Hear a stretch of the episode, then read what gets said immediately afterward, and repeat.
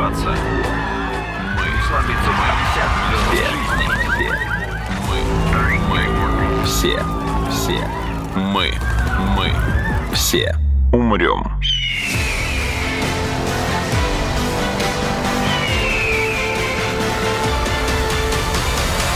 Мы все умрем.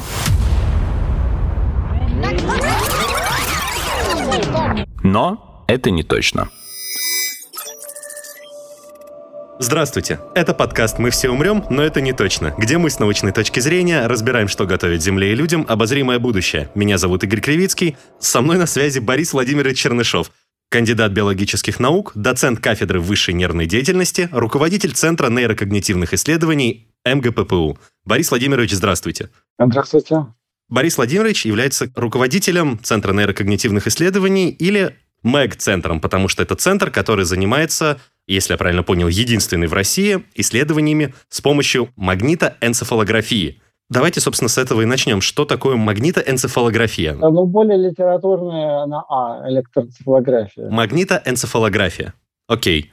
Я понимаю это в разбивке на отдельные слова. Магнито с помощью магнитов, с помощью замера магнитного поля. Энцефала – мозг, графия, ну, понятно, то есть создание изображения – вот, но как это в совокупности работает, то есть что это такое, как этот метод работает, я ознакомлен поверхностно, то есть по тем материалам, которым я нашел на сайте, собственно, Mac-центра. А вы не могли бы рассказать, пожалуйста, мне и слушателям, получается, что это такое, чем этот метод интересен, уникален, полезен и тому подобное?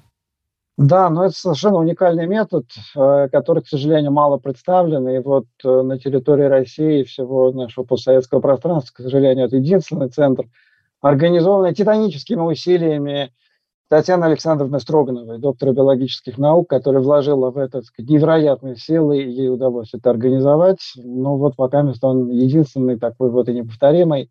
Метод позволяет записывать э, магнитные поля, генерируемые в мозге человека. Звучит как что-то там из разряда чтения мыслей, но совсем, конечно, это не то.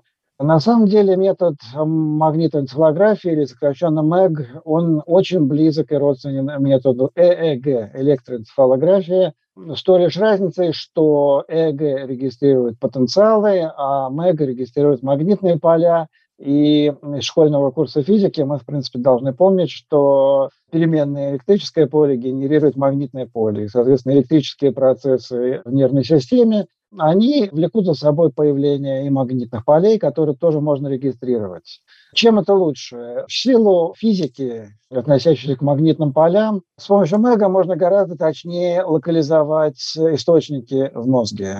Если ЭЭГ дает разрешение по мозгу где-то там 1-2 сантиметра в лучшем случае, то МЭГ дает разрешение порядка миллиметра. А позвольте а, уточнить, а, почему так происходит? Ведь э, да. ну, электрический сигнал, он проходит ну, в каком-то конкретном одном месте, в то время как поле от него, по идее, более объемный, занимает как бы больше места, больше сложнее его локализовать, да, казалось да, бы. Да, но значит, по закону Ома ток должен откуда-то выйти и вернуться обратно. Логично. Если в нейроне происходит какое-то электрическое событие, и внутри нейрона течет электрический ток, то эта цепь должна замкнуться. И этот ток находит себе дорожку иногда очень далеко от того места, где, собственно, все происходит он может уйти в стороны там буквально на половину или на всю толщину мозга. И электрические события, которые можно регистрировать с помощью ЭЭГ, они наводятся вот этими вторичными токами, то есть возвратными э, цепочками, которые могут утекать очень далеко. Математически, конечно, это можно компенсировать, но точность на этом очень сильно теряется. Угу. МЭГ э, видит магнитные поля, генерирующиеся первичные токи. МЭГ видит, простите, э, магнитные поля, которые возникают под влиянием первичных токов, то есть текущих непосредственно в нейроне. Как локализовать ЭГ для МЭГа, в принципе, это делается похожим образом, то есть у нас есть много датчиков, чем больше, тем лучше. Они должны максимально окружить голову, ну и дальше это математическая задача, это очень непростая математическая задача, но если зарегистрировать один сигнал сразу во многих точках, ну, это подобно как стереосигнал. Если мы пишем несколькими микрофонами, мы потом можем примерно представить себе, где был тот или иной источник звука. Здесь все гораздо сложнее, но похоже. То есть дальше мы можем локализовать. Угу. То есть триангуляция такая, по сути. А, ну, в каком-то смысле родственная триангуляция, угу. да. Это в сравнении с ЭЭГ угу. у нас гораздо лучше пространственное разрешение, то есть мы можем узнать, какая именно зона мозга чем-то занята в момент, когда испытуемый решает какую-то задачу, смотрит на что-то, видит что-то, принимает решение и так далее. ЭЭГ и МЭГ дают вместе одинаково очень хорошее временное разрешение, миллисекундное. То есть это более чем достаточно для описания того, что происходит э, в нервной системе. Это позволяет вот в реальном много. времени отслеживать процессы? Или все равно только вот, ну, как-то в стоп-моушен, а, отдельные картинки? Да, в реальном. Но тут э, реальное время э, важно для интерфейсов мозг-компьютер. Это немножко отдельная история. В интерфейсах задержка от реального времени все равно будет, потому что устройство должно накопить какую-то статистику. Угу. Так что я сейчас не об этом, а о том, что мы в реальном времени просто могут быть разные представления о том, как быстро работает мозг. Значит, наше субъективное представление состоит в том, что мозг работает мгновенно. Вот перед нами появился там, не знаю, лев, и мы видим льва. Мы повернули голову, увидели, перед нами стоит там, не знаю, что, стол, стул. Вот он стоит. Для субъективно для нас это нисколько времени не проходит. А фактически э, примерно требуется 500 миллисекунд от нескольких сотен, от 200-300 в условиях максимально простого сигнала до секунды и больше в условиях сложного сигнала. Просто я клоню к тому, что есть э, конкурирующий метод, очень широко распространенный. Это метод функциональной магнитно-резонансной томографии. Я как раз хотел спросить, да, то есть если сравнивать а, с который, МРТ. Да, который дает великолепное пространственное разрешение, более хорошее. Он может доходить до там, буквально до миллиметра или даже больше. А МЭГ?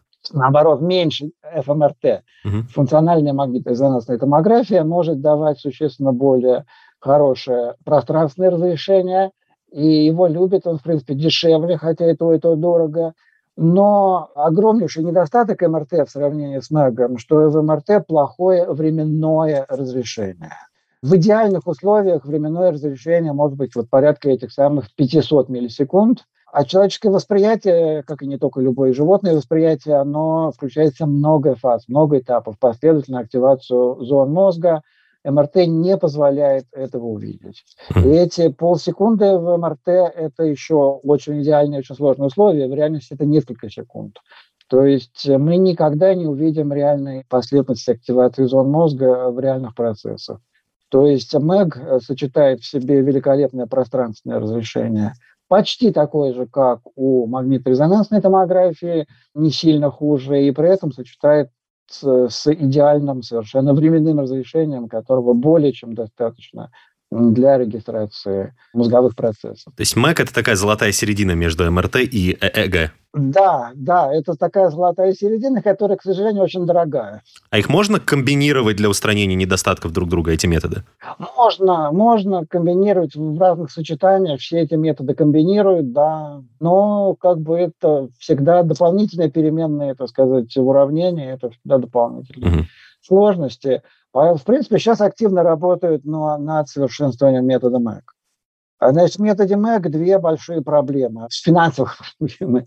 Одна из них состоит в том, что нужна очень дорогая магнитоизолирующая камера, сочетающая в себе активную и пассивную защиту от внешних магнитных полей. Дело в том, что никакого чтения мысли на расстоянии быть не может с помощью МЭГа потому что магнитные поля, генерируемые мозгом, они там больше, чем на 10 порядков слабее, чем любые другие магнитные поля, с которыми мы имеем дело. Угу. И они тем более меньше, чем магнитное поле Земли, Поэтому зарегистрировать такие слабые магнитные поля очень трудно, и для этого главное нужно отстроиться от всех внешних шумов, и это само по себе очень дорого.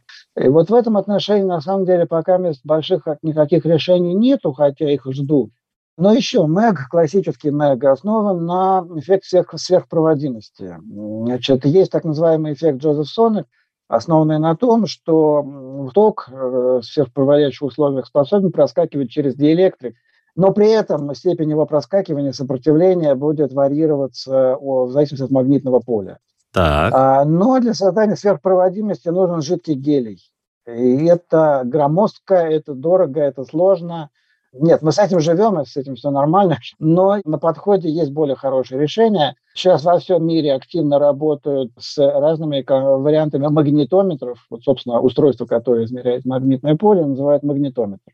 Во всем мире работают над магнитометрами с оптической накачкой, где проницаемость лазерного луча через пары рубидия модулируется магнитным полем. Угу. И они не требуют гелия. Это устройство, так сказать, просто фактически USB-устройства, правда, бешеные дорогие по текущим временам. Но хоть они не требуют гелия. Есть и твердотельные разработки, в частности, наши отечественные ученые, в том числе коллектив ученых из Сколково, разработал твердотельный вариант, который вот наши коллеги, возможно, в сотрудничестве с нами тоже будут испытывать в ближайшее время. То есть сразу несколько путей сейчас идет к тому, чтобы метод МЭГ сделать исключительно массовым, гораздо более дешевым и гораздо более приемлемым для, для использования. То есть он станет гораздо более близким конкурентом ЭЭГ и по цене, так сказать, и по портативности, и по всем показателям. Но это пока разработки. А в текущей версии он работает вот с помощью жидкого гелия? Наш работает с помощью жидкого угу. гелия. Отдельные магнитометры или группы магнитометров уже несколько лет используют, э, но в основном в исследовательских целях. Но вот с этого года уже, насколько я понимаю, начинается коммерческая продажа устройства, которое будет работать вообще без жидкого гелия. Но это первый блин, который, как понятно, как бы все боятся покупать по причине свойств того, что это абсолютно новая вещь. Но сколько-то лет пройдет, я думаю, что как бы, ситуация переменится. Мы все умрем.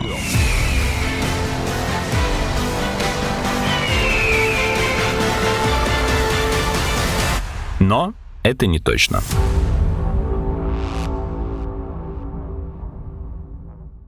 Мне кажется, мы забыли, ладно, я забыл, я ведущий, это полностью на мне, э, задать очень важный вопрос. Для проведения исследований с помощью МЭК необходимо ли имплантировать датчики? Или достаточно просто ну, обклеить ими голову, по сути? Или даже, как в МРТ, может поместить Нет. человека в какую-то камеру, которая не будет даже его трогать? То, не то. Это абсолютно неинвазивный метод. Он один из наиболее щадящих для испытуемого, на самом деле. Стопроцентно неинвазивный, ни излучение, ни, ни принятие внутрь там, каких-то там жидкостей, не знаю, чего вообще ничего. И даже наклеивание электродов как такового, в отличие от ЭЭГ, почти нету. Наклеивается несколько датчиков небольших, то достаточно быстро, и все. Испытуемый садится в кресло, и устройство напоминает э, вот такие вот раньше с парикмахерских были ну, приспособления для сушки волос, когда делали химическую завивку, укладку. Но вот э, в первом приближении это выглядит примерно так.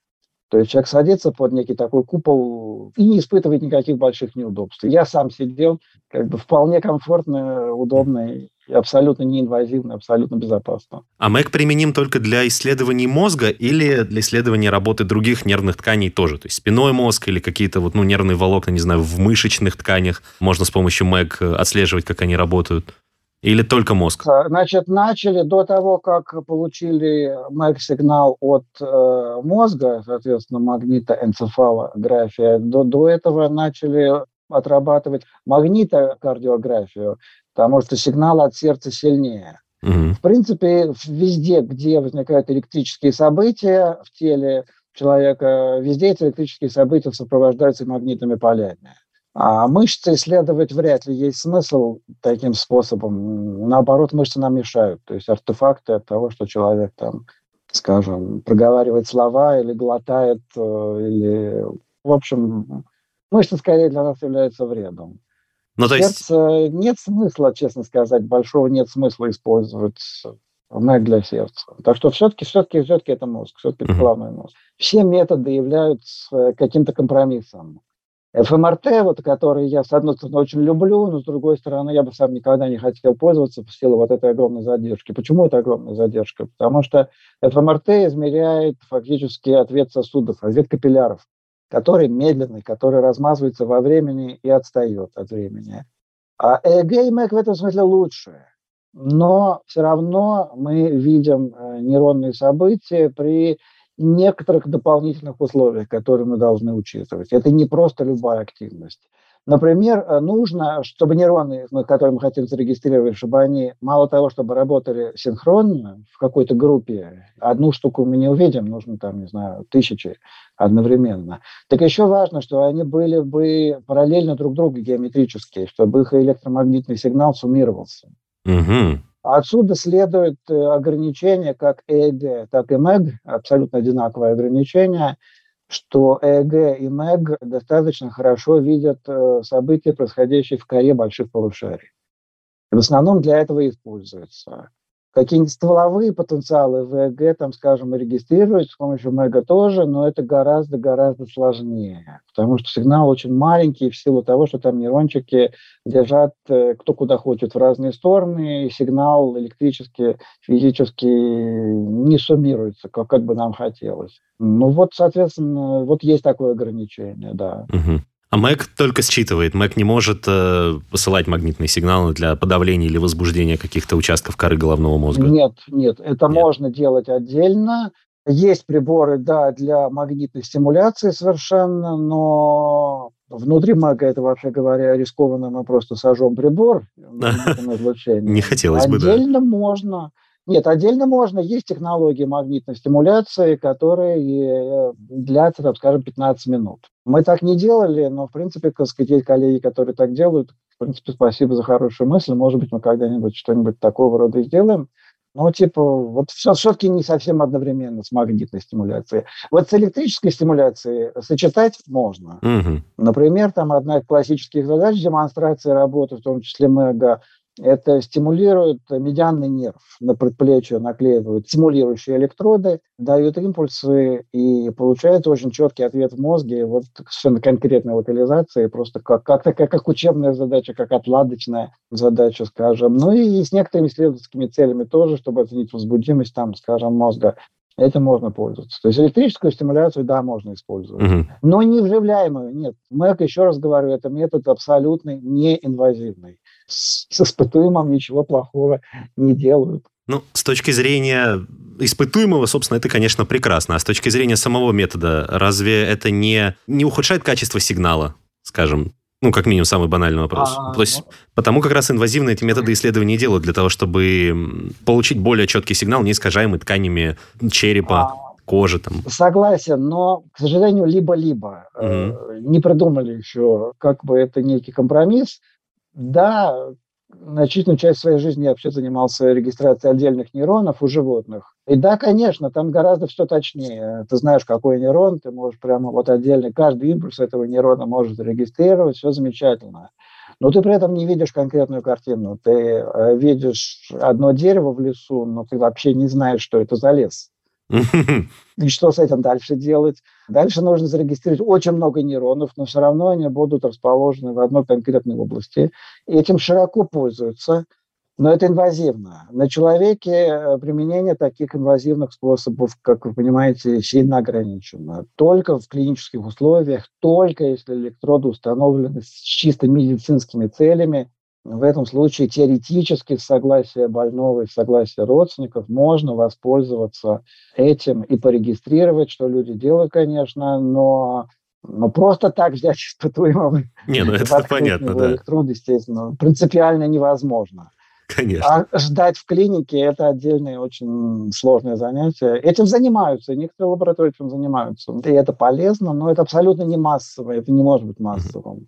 А вот данные методы могут быть массовыми, потому что испытуемый просто пришел, просто выполнил какую-то задачу и ушел. И как бы все, все при нем, все, все, все, все, все в нем цело, он жив и здоров. То есть в практике есть только примеры использования МЭК-метода и ваших установок на добровольцах? Вы имеете в виду медицинскую диагностику? Да, мы с этим работали и сейчас э, продолжаем работать. Например, есть большие перспективы в плане использования а, МЭГа для диагностики эпилепсии. Угу. То есть вот эта вот э, чрезвычайно высокая точность локализации – она может дать большие преимущества для локализации фокусов эпилепсии и для предоперационной диагностики. Для некоторых конкретных случаев МЭК может быть просто незаменим. К сожалению, массовым это не стало и вряд ли может стать в ближайшее время, только если вот распространяться магнитофонов нового типа. Угу. Но, тем не менее, вот такого типа диагностика возможна.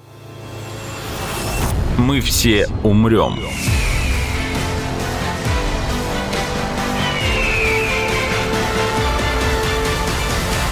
Но это не точно. Борис Владимирович, вы сказали, что Мэг-центр такой в России один. А расскажите про людей, которые там работают. Ну, то есть это сколько сотрудников в Мэг-центре, сколько людей нужно для того, чтобы оперировать э, всей этой аппаратурой, какими они компетенциями должны владеть, как долго этим компетенциям учиться. Ну, то есть, если вдруг в России появится новый Мэг-центр, то как скоро к нему появятся там готовые кадры, если предположить вот такой сценарий? Ну, учиться нужно. Изначально, когда Татьяна Александровна Строганова создавала МЭК-центр, специально ездили учиться в Финляндию, где к тому времени МЭК-центр уже был, и, соответственно, у коллег учились. Ну, в общем и целом, новые люди, которые к нам приходят, ну, не знаю, полгода, полтора года нужно для, для освоения. Но это не так уж много, я думал, нужно несколько лет. Но это зависит от, э, от исходного бэкграунда. То есть легче всего освоить МЭГ людям, которые работали с ЭЭГ. Потому что, в принципе, МЭГ очень близок к ЭЭГ по многим, многим свойствам. А, но не считая того, что он более громоздкий, как бы и чуть более дорогой, но в остальном, в принципе, там все то же самое. Есть, конечно, сложности с инженерным сопровождением. То есть, конечно, нужны инженеры. Либо научные сотрудники. У нас это э, именно скорее так решается. То есть, есть научные сотрудники, которые жертвуют своим временем. И, в общем, фактически помимо своей основной научной работы освоили еще инженерную сторону. И не боятся взять отвертку и что-то там, заменить какой-то блок, и это требует, так сказать, чтения больших мануалов, которые многие там на многие сотни страниц, чтобы найти нужные винты и понять, куда эту отвертку вставлять. Но, в общем, ничего сверхъестественного на самом деле здесь нету. Вопрос скорее в другом, что возможности МЭГа рождают некую другую идеологию, которая возможна в ЭЭГ, но в ЭЭГ встречается редко. То есть, на самом деле, в электроэнцефалографии можно тоже локализовать источники. Есть дорогие системы, включающие в себя много каналов, которые на самом деле приближаются к Мэгу. То есть в этом смысле нет такой непроходимой пропасти между Мэгом и ЭГ. Но дело в том, что такие продвинутые ЭГ-системы, они тоже немногочисленные. Их мало, совсем мало, потому что они тоже дорогие. И в результате просто не так много сотрудников в принципе, где угодно, в любой стране, не так много сотрудников в принципе, которые готовы мыслить вот в соответствующих, соответствующих терминах с возможностью локализации, э, с возможностью вот этой трехмерной работы с мозгом человека. Что это совершенно новое измерение. Если классическая ЭГ работает с двухмерной разверткой поверхности головы, это одно. Здесь же мы, как и в продвинутых версиях ЭЭГ, мы можем работать уже с трехмерной конструкцией, что требует, так сказать, немножко как бы другого мышления, немножко, немножко другой подготовки, немножко другой как бы культуры, немножко других привычек. Но это, это не вопрос того, что, что нужно родиться с этими свойствами. Если человек к этому готов, это, в общем, не знаю, вопрос месяцев, полугода – освоения года, ну, кому как, кто как. На самом деле ничего сверхсложного нету. И есть люди, которые к нам приходят из самого разного уровня, и уже сформировавшиеся коллеги к нам приходят и встраиваются в нашу систему, и совсем молодые сотрудники, даже студенты могут тоже прийти и тоже встроиться в нашу систему. И, соответственно, мы открыты, и мы всячески ждем. У нас есть сотрудничество с несколькими крупными научными центрами в России, но мы открыты, мы готовы к тому, чтобы расширять возможности сотрудничества и ждем исследователей к тому, чтобы проводить работы. Наш МЭК-центр официально зарегистрирован как уникальная научная установка. О, Соответственно, поздравляю. будучи уникальной научной установкой, мы как бы не только наше право, но даже в каком-то смысле наша обязанность работать в сотрудничестве с другими научными коллективами. И, и мы этим занимаемся, и мы готовы к расширению сотрудничества. Как и в любой научной сфере, интердисциплинарность э, исследования МЭК-центра только на руку. Ну, то есть, если приходит человек экспертный сразу в нескольких областях знания, то это только расширяет возможности для исследований центра и для тем, которые можно было бы развивать и исследовать с помощью метода магнитной энцефалографии. Ну да, так, в принципе, везде происходит, да, как в любой науке. Междисциплинарность, э, если ее правильно готовить, может быть исключительно на благо. Мне понравилось просто несколько статей. Вот одна из тех, что есть на сайте центра. Я ее для себя назвал э, нейробиологией бихевиоризма. Ну, то есть вы исследовали нейробиологию поведения. Вы исследовали, как реагирует человек с точки зрения работы мозга в условиях неопределенности, неопределенного исхода. Ну, то есть, например, в азартных играх. И я даже до того, как ознакомился с этим материалом, не думал, что такие вещи можно, в принципе, исследовать. Я не знал, что... Мысль даже в голову не приходила, что такие бытовые какие-то, казалось бы, бытовые простые процессы а на самом деле представляют интерес для науки. И особенно для науки, которая исследует именно активность мозга. Ну да, у нас есть несколько направлений и такого рода. Э, и действительно это наиболее интересно в таком плане, мне кажется. Ну, есть разные подходы, да, есть подход клинический, есть подход какой-то там узконейробиологический в плане фокус на нейронах, э, скажем. Мне действительно всегда было интересно целостное поведение человека, соответственно, то, что, собственно, называется психофизиология, то есть междисциплинарное направление на стыке э, фактически биологии и психологии. И действительно, мне всегда интересны были проекты, в которых человек действительно принимает решения, человек что-то делает. Соответственно, у нас один большой проект был, где человек обучался – как раз, ну, в каком смысле в бихевиористском э, толке, да. Э, это классика, это как бы некая культура эксперимента, которая зародилась еще действительно с бихевиоризма. Много с тех пор воды утекло, и словом бихевиоризм уже сейчас пользуются очень редко, скорее в историческом контексте. Но наработки, конечно, остались в науке, они развиваются. И да, это очень полезно в плане экспериментов, что есть э, принципы, по которым мы организуем эксперимент, и вот один наш большой проект связан именно с научением, то есть когда испытуемый научается смыслу слов, то есть он научается сочетать, э, связывать в голове звучание слов, несуществующих искусственных слов, с движениями.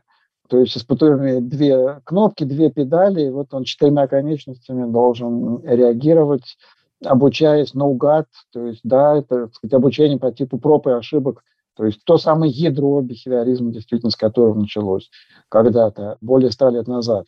А другое наше направление, которое вы упомянули, да, это состояние э, действия человека, принятие решения в состояниях неопределенности, но это не совсем азартные игры, естественно.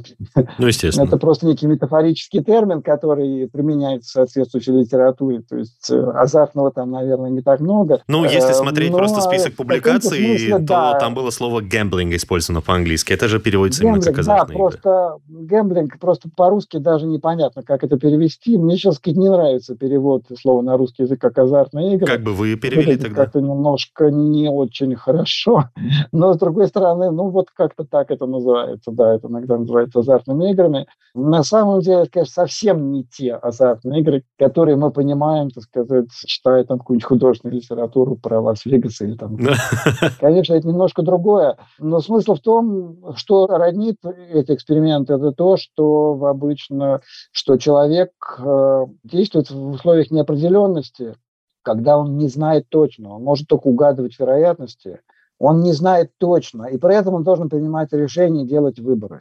Это очень актуально. Недаром азартные игры, в принципе, во всех обществах, в принципе, всегда были, потому что как бы реальная жизнь человека, она тоже во многом строится на том, что мы не знаем последствий наших э, поступков, и людям нравится в безопасных как бы, условиях играть, ну именно играть, вот как дети играют, имитировать. Но сейчас говорят, не совсем тот гэмблинг. У нас э, задача примерно такая. У нас задача состоит понять, очень важный аспект принятия решений – это баланс, дилемма между исследованием и использованием.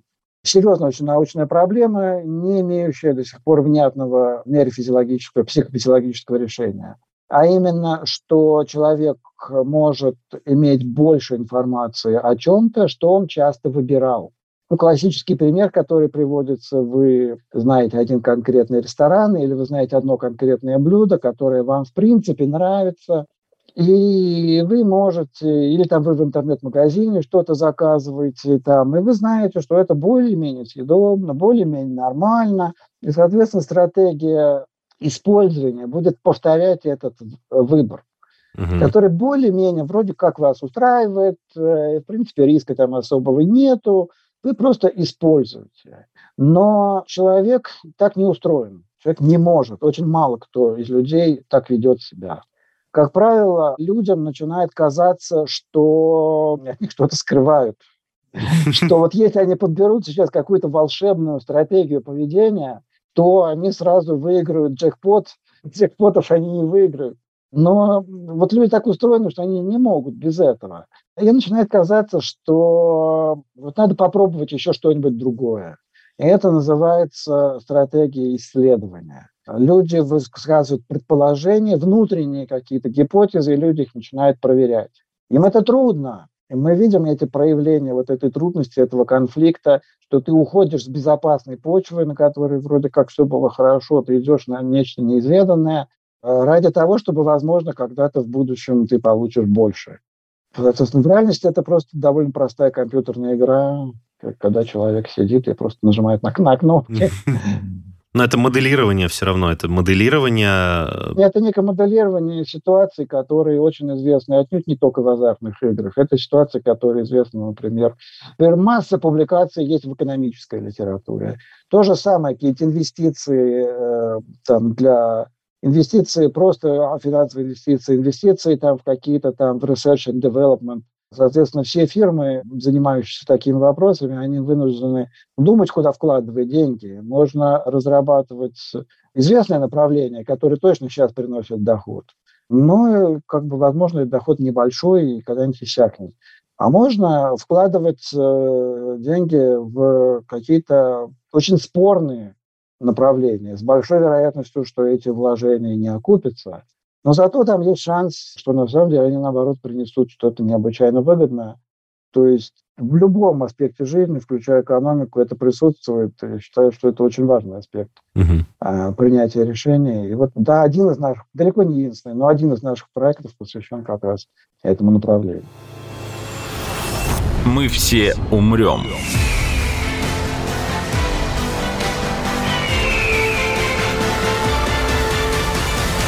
Но это не точно.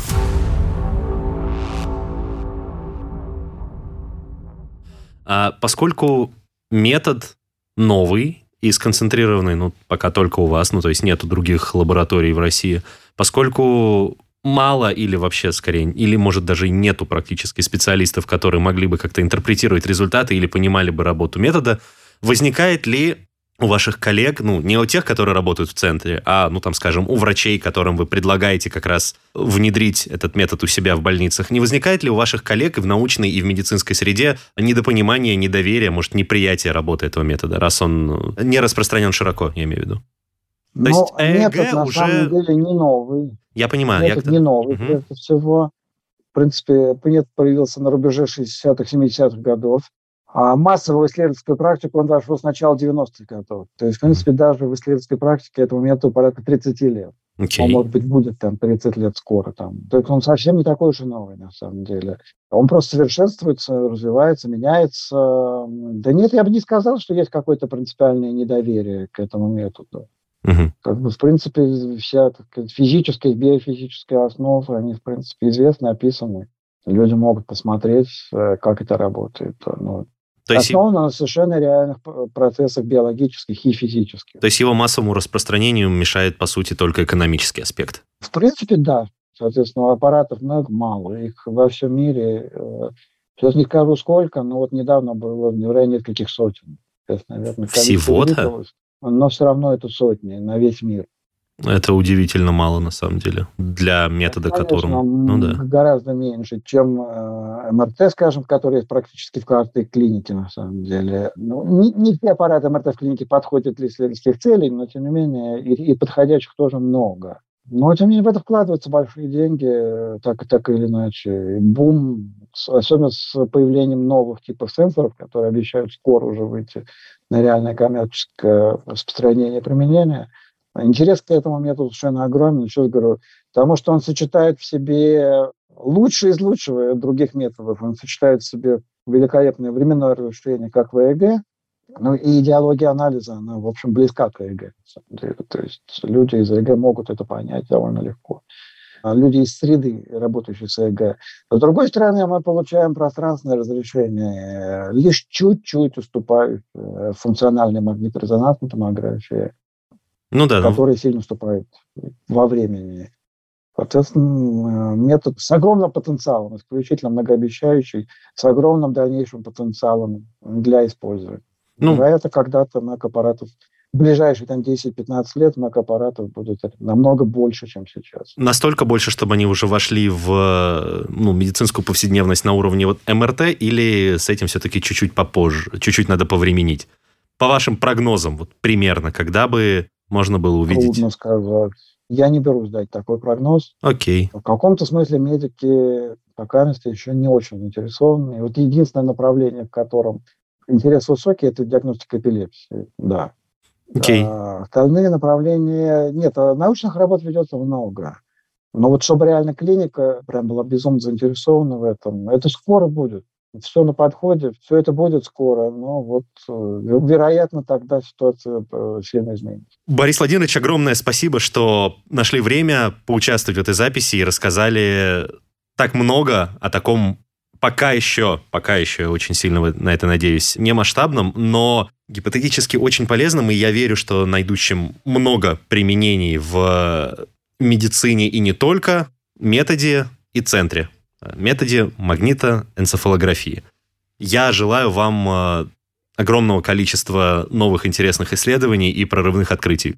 А также, ну, естественно, расширения вашей научной базы, вашей базы подопечных, которые работают с методом МЭК не только в Москве и, чем черт не шутит, может, даже не только в России. Спасибо вам огромное. Спасибо. Это был подкаст «Мы все умрем, но это не точно». Подписывайтесь на подкаст на сайте ria.ru, в приложениях Apple Podcasts, CastBox и SoundStream. Ищите нас на Яндекс.Музыке, SoundCloud, ВКонтакте и в других агрегаторах. Комментируйте и делитесь с друзьями. Вирусы продолжают развиваться.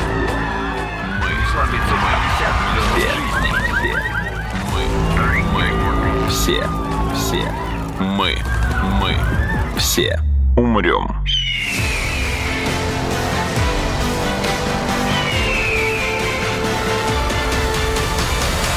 Мы все умрем.